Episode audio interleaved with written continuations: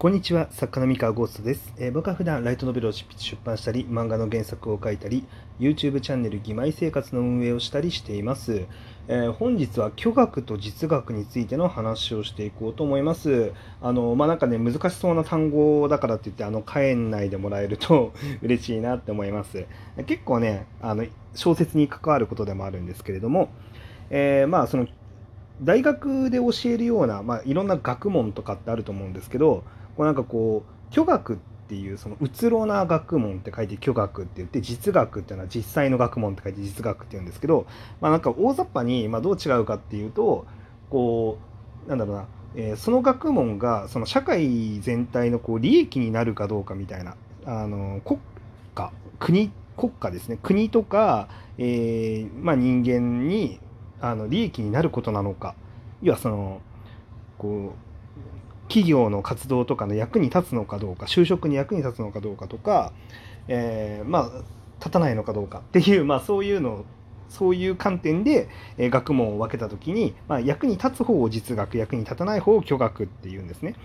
であの、まあ、役に立たないっていうのも結構あえて強い言葉その2つのなんだ二元論に持っていくためにあえて強い言葉使ってますけどあのまあそういうことそういうもんだと思ってください。はい、えそこに僕は何の感情も持ってないのであのこれは事実としてそういうふうに言われて定義されてますと。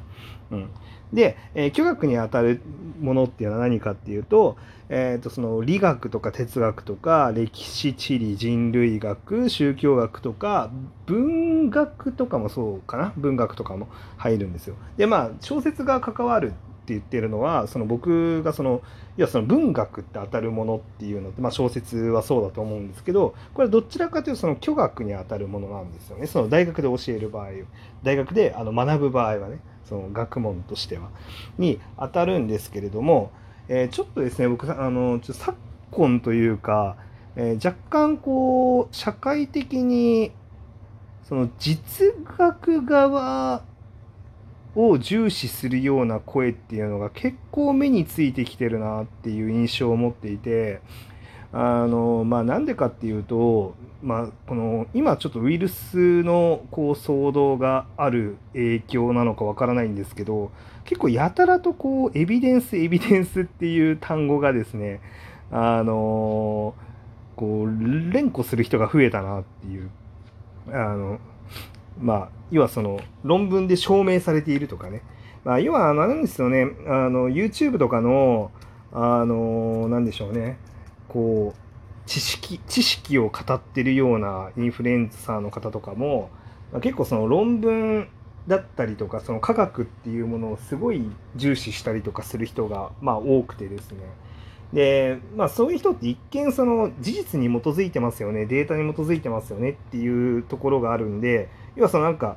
えっと、個人の感想みたいなところを結構そのなんだろうなうん軽んじると言いますか、えーまあ、それよりかは事実をちゃんと出した方が正しいよねっていうまあすごい公平なんだけれども、まあ、結構そのどちらかというとその実学寄りの考え方っていうのをしてるんですね。本当は偏ってるんですよ。公平のように見えて実はその実学巨学の,、えーあの二元論で言うとどちらかというとその実学寄りに偏った意見ではあるんですよね。であのこれは、まあ、別にいいんですよ。そのどどちらかというと公平だと思う僕も 僕もどっちかっていうと結構数字はちゃんと見た方がいいと思う側の人間なんで、まあ、それは全然そうなんだけど、えーまあ、ただ、まあ、そのなんだろうなえっとそういうその数字を重視している人たちは、えーっとちゃんと割とその知識をちゃんと持った上で、あのーその実学とか巨学っていうもののなんだろう考え方を持った上で自分はこっちを信奉しますっていうふうに結構その選んでるんですよ。ででそこをなんか根底が分かった上でその話を聞くのと根底が全然分かってないでその話を聞くのって全然違うなと思っていてでも結構そのなんだろうな使い方が間違ってるそのエビデンスのこう使い方をしてる人とかっていうのも結構いらっしゃったりとかあのいるのを見て若干怖いなと思っていてそのなんでしょうね。まあまあ、結局何が言いたいかっていうとですねこう実学って結構大事ではあるんだけれどもそのじゃあその巨額が全く役に立たないかっていうと実はそんなこともなくてですねあの実学って結構その社会の体制だったりとか価値観だったりとかっていうのが今こういう状態ですよねっていうのを割とその前提として組み上げられるものなんですよ。まあ言ってしまえばそのじゃあその企業の役に立ちます立つ学問ですよねっていう定義ってどうやって行われるかっていうと今どの学問が富を多く生み出してるんですかっていうところに左右されるんですよね。であのそうなってくるとじゃあ例えば今 IT 企業が一番強いということでじゃあその情報系の学問というかだったりとかあとはじゃあ行動経済学だったりとか心理学っていうのが役に立つのかなみたいな感じでこう あるかもしれないんですけれどもあの一方でじゃあ今その経済的に一番そのなんだろうな富を生み出してるわけではないけれどもそこがないがしろになったら困るよねっていうものとかっていうのもやっぱあるわけですよ。うん、あのまあ、例えば、まあ、衛生面の問題だったり環境とかもそうですよね。あのみたいなものとか、まあ、いろんなこうものがあってで何を重視するんですかっていうところと結構そのせめぎ合いながら社会ってコロコロ変わってるんですよ考え方が。で考え方がコロコロ変わってたりとかしてでこうなんでしょうね。えー、っと割と定期的に常識とかその社会体制とかがなんかガラッと変わったりすることもあるわけですよ。うん、例えば、まあ、それこそそうですよね。その IT 企業が今ドーンって伸びてますけどそのドーンって伸びてるのに対してあの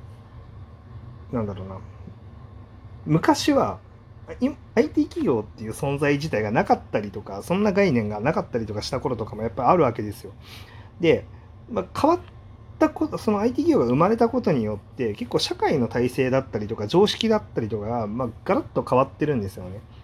でこの時にその社会を変えていかなきゃいけないんですけどじゃあどういう基軸でもって変えていくべきですかとかあのその新しい社会を構築しなきゃいけない時にじゃあ何を基準にして構築しますかっていうのって実はその巨額側のあの下積みがないと再構築ができないんですよ。なんでかっていうと今我々ってそのどんな文化を積み上げてきましたっけとかあのどんな宗教観で生きてきましたっけみたいなことっていうのがあのそこをしっかり観測し続けていないとあの足元が揺らいじゃんすよね。例えばじゃあこう今すぐですねあの日本がその資本主義社会でなくなってしまいますみたいな。なんか急にあの王様を立てることにしましたみたいな社会にもし変わったとしてですよ。まあ変わんないんですけど、そんな風には。もし変わったとした場合、じゃあその上で新しい社会構あの社会構造を構築し直すためにはどうするべきなのっていうのとかっていうのをやっぱ考えていかなきゃいけないんですけど、でその時に、あの、実学、要はその、あれですよね、あの、まあ、物理とか、ね、あの科学技術みたいなものだけをやっていてもですね、あの、わかんないんですよ。何を基準にすればいいか分かんなくなっちゃうんですよ。なんでかっていうと、その、じゃあその、なんだろうな、稼がなくてもいいよみたいな、富を生み出さなくていいですとか、生活を便利にする必要が一切ありませんってなった場合、あの、科学技術必要なくなっちゃうんですよね。まあ別に必要なくなっちゃうことはまあないんですけど、今後。みたいな感じで、まあまあまあ、何が言いたいかっていうと、あの、もうその今その退化する退化っていうかその科学技術進歩しなくていいですっていう方向に行った時の話をしましたけどじゃあもっと先に進歩しなきゃいけませんっていう時も同じで例えばその今の法律があるから進歩できませんみたいな時にじゃあその法律ってどういうふうに変えていくべきなのっていうのって法律の研究だったりとかえー、っと何でしょうね倫理の研究だったりとかその哲学みたいなものとかも絡めた上で、えー、じゃあどういう形に持っていってその実学によって成長した新しいその技術とかあの技術だったり企業活動っていうものとなじませていくのがいいんですかっていう議論をどんどん深めていかないと、えー、まあ、進化しないんですよね。まあ、っていうのがあってですねあのこの社会の基盤っていうものっていうのはその根っこにあるところを支えるのに実は巨学って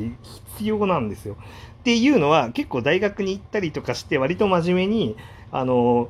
なんだろう本当に頭のいいあの教授とかと話をするとあのなんだろう一概にこうじゃあ実学だけが大事だよねっていうわけではないよとか逆にまあそのいやとはいえあの巨学にそんなに国の予算使ってもしょうがないよねみたいなあのそういう結構いろんな多岐にわたる議論っていうのがあの聞けるので、まあ、大学に行って、まあ、教授とお話ししたりとかするとなんかこういうの聞けるんですけどあのそういうのをちゃんと聞かないでこう YouTube であの話してる人の知識とかだけでこう満足とかしちゃってるとあの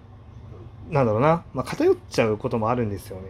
でまあまあ僕の放送を聞いてる人ってその作家目指してる人とかが多くて特にその中高生の人とかがまあ結構多いということが最近分かってきたのであの中高生の人とかその大学行かなくていいって思ってるんだったらその行った方がいいよっていうのとあのできることならこの社会っていうのがどういうふうにあのまあ社会というか学問だね学問っていうのがなんかどういうふうに成立しててでこんな学問があってこんな学問があってっていうのをしっかり知っといた方がいいと思いますっていう話をまあえー、さすあのしてみようかなって思いました。なんかね、説教臭くて本当申し訳ないんですけれども、あの、まあまあまあまあまあ、すごい大事だと思います。そのサッカーを続けていく上では、なんかいろいろこういうことを考えるのも大事かなと思ってます。以上です。それでは皆さんおやすみなさい。